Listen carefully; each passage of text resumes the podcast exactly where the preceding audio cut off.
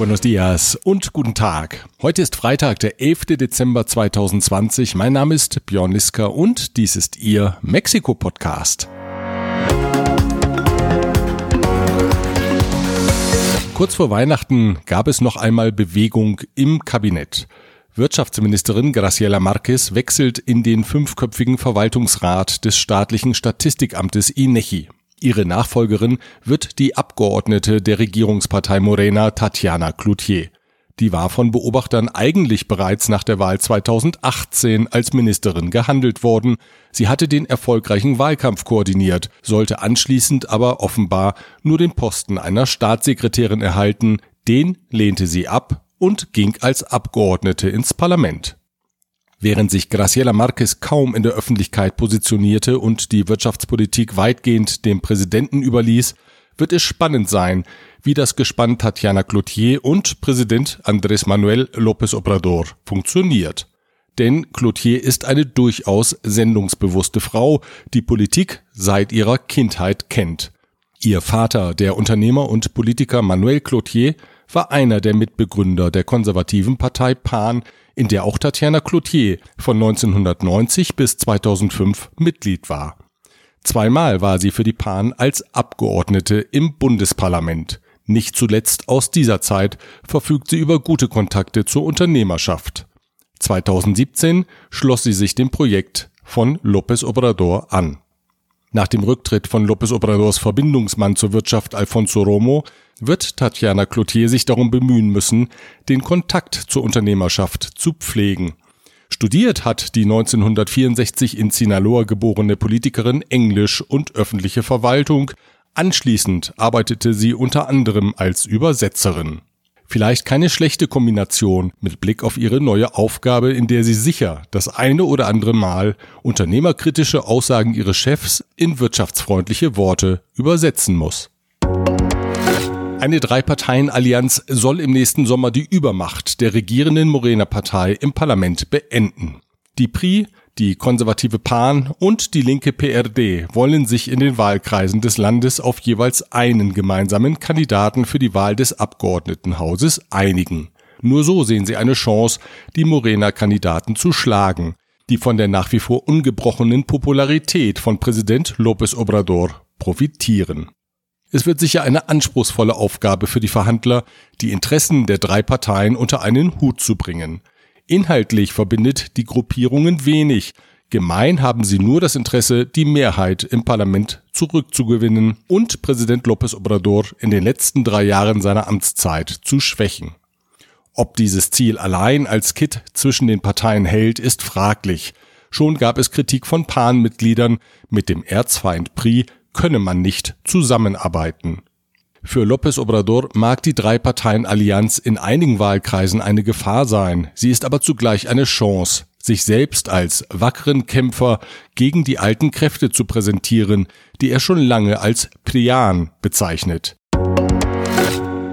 Kurz durchatmen dürfen die Unternehmer in Mexiko. Denn das geplante Verbot von Outsourcing und Insourcing, über das wir bereits in der vergangenen Ausgabe des Podcasts berichtet hatten, tritt am 1. Januar 2021 nicht in Kraft.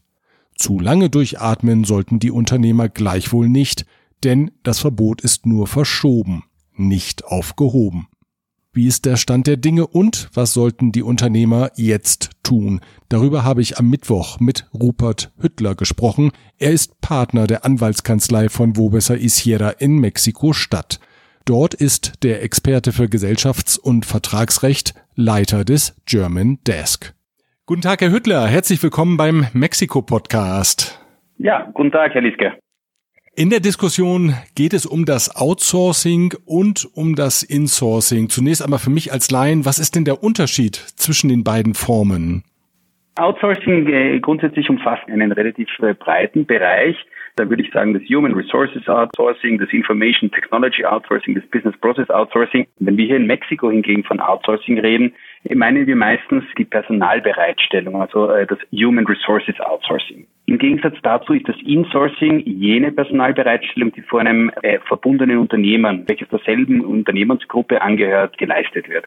Das heißt, wenn eine Unternehmensgruppe zwei Gesellschaften hat, eine Personalbereitstellungsgesellschaft und ein operatives Unternehmen und diese Personalbereitstellungsgesellschaft der Schwestergesellschaft, also dem operativen Unternehmen, die Arbeitnehmer bereitstellt. Das ist, was wir grundsätzlich als Insourcing äh, bezeichnen. Beide Varianten sollen ja jetzt nach dem Willen der Regierung verboten werden. Wie ist denn der aktuelle Stand der Dinge?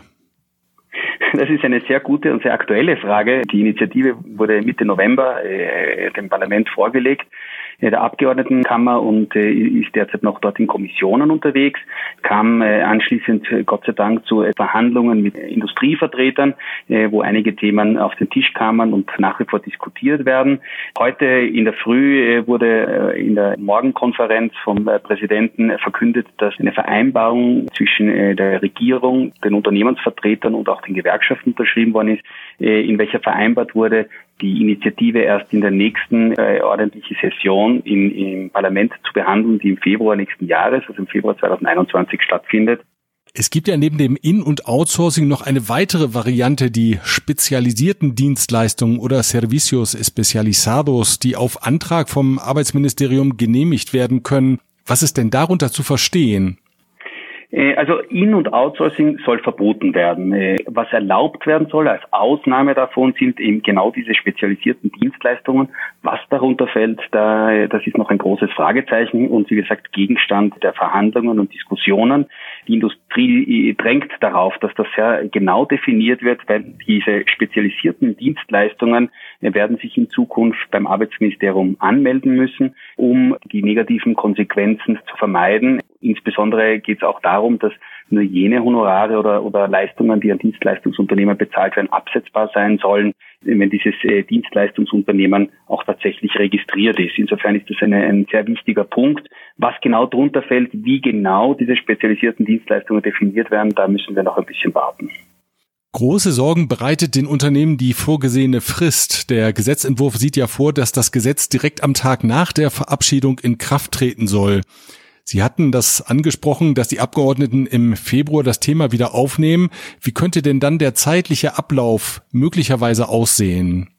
ein bisschen in die Glaskugel schauen. Äh, äh, grundsätzlich ist es so, dass der Präsident äh, darum gebeten hat, dass diese Initiative im Februar als bevorzugte Initiative behandelt werden soll, die innerhalb von 30 Tagen durch das Abgeordnetenhaus gehen soll. Wenn man diesem Zeitlauf folgen würde, dann wären wir schon bei Ende Februar, dann geht es noch in den Senat, wo es in die Kommissionen gehen würde und dann ins Plenum. Also es ist zu erwarten, dass ein Gesetzesentwurf schlussendlich Ende März, Mitte Ende März vorliegt. Das würde, würde ich jetzt mal als realistisch einschätzen. Äh, dann ist weiterhin zu erwarten, dass auch dieser Gesetzesentwurf nach wie vor eine gewisse Übergangszeit vorsieht. Momentan ist es so, dass die Initiative vorsieht, dass sie am Tag nach Veröffentlichung, also sofort in Kraft treten soll mit Ausnahme der, der steuerlichen Auswirkungen, die am 1. Januar 2021 in Kraft treten sollen. Ich gehe mal davon aus, dass auch der Gesetzesentwurf der endgültige eine gewisse Übergangszeit beinhalten wird. Wie lange die sein wird, das steht in den Sternen. In ein paar Monate werden es hoffentlich sein, ein, zwei, drei Monate werden notwendig sein, auch dass, äh, dass die Unternehmen nach, nachdem klar ist, was dieser Gesetzesentwurf beinhaltet, dann auch tatsächlich die Umstellungen vornehmen können. Der Aufschub ist aber sicher kein Grund, jetzt die Beine hochzulegen. Was, was sollten die Unternehmen jetzt machen? Womit sollten sie jetzt schon beginnen aus Ihrer Sicht? Das ist ein sehr wichtiger Punkt, definitiv. Äh, wir sind alle froh, dass es etwas mehr Zeit gibt, aber die Zeit verfliegt sehr, sehr schnell. Äh, ich würde allen Unternehmern raten, sich äh, ernste Gedanken darüber zu machen, was da kommen wird und was das für jedes Unternehmen bedeutet. Allgemeine Empfehlungen sind, man sollte sich mal anschauen, welche Verträge habe ich denn mit, äh, mit Personalbereitstellungsunternehmen, mit anderen Dienstleistern, mit spezialisierten Dienstleistern. Was äh, wäre notwendig, um diese Verträge gegebenenfalls zu beenden? Was für Konsequenzen hätte es, wenn das Insourcing und Outsourcing äh, verboten wird? Müsste ich die Arbeitnehmer übertragen auf ein anderes Unternehmen? Fusion steht hier im Raum. Gibt es andere Möglichkeiten? Wie werde ich mich in Zukunft aufstellen? Also alle diese Themen, auch wenn wir noch nicht genau wissen, was in dieser Initiative im Endeffekt drinnen stehen wird, liegen bereits am Tisch und ich glaube, äh, die Unternehmen wären gut beraten, wenn sie sich bereits jetzt äh, ernsthaft darüber Gedanken machen, sich entsprechend beraten lassen, äh, alle Fakten sammeln, um dann zum gegebenen Zeitpunkt dann auch eine fundierte strategische Entscheidung treffen zu können.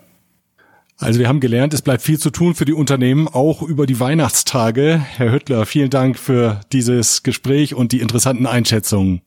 Danke, gerne, Herr Liegfeld. Wir bleiben noch beim Thema Outsourcing. Es gibt nämlich Streit innerhalb der Unternehmerverbände über die richtige Verhandlungsstrategie.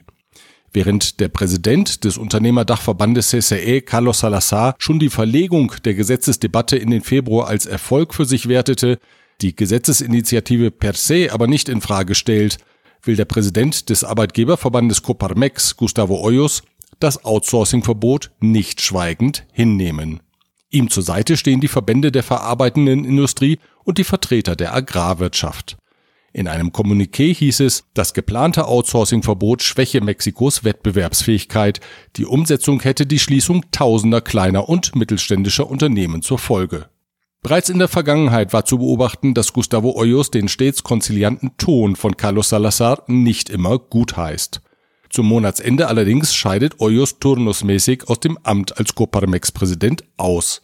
Möglich, dass der 54-Jährige sich dann stärker der regierungskritischen Bewegung Sí por México widmet, die er mitbegründet hat.